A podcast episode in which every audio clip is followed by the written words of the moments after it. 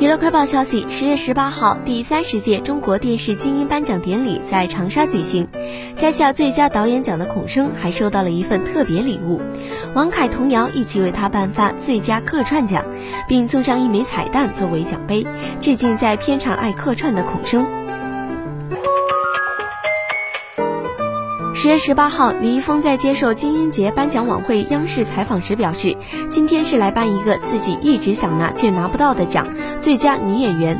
网友纷纷表示，峰哥的女性角色蜜汁执着，皮皮风又上线了。